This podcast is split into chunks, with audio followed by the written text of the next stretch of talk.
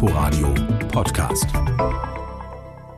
Cholinesterase-Hämmer sind Medikamente oder auch Gifte. Was sie alle gemeinsam haben, sie greifen in die Übertragung von Signalen an Nervenzellen ein. Der Abbau eines zentralen Botenstoffs zwischen den Nervenzellen wird gehemmt und das Nervensystem spielt verrückt. Die Folgen können von massiven Bauchkrämpfen bis hin zur Atemlähmung reichen, was wohl auch bei Nawalny der Fall war, der ins Koma fiel und künstlich beatmet werden muss. Stoffe, die zur Gruppe der Cholinesterase-Hämmer gehören, kommen unter anderem in Pestiziden zur Schädlingsbekämpfung zum Einsatz.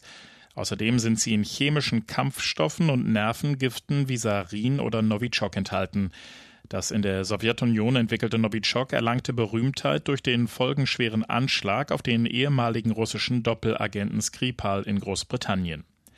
Behandelt werden solche Vergiftungen häufig mit Atropin, ein Mittel, das wirkt wie eine Art Spiegelgift. So wird das Nervensystem nicht mehr ungehemmt mit Reizen bombardiert. Inforadio Podcast.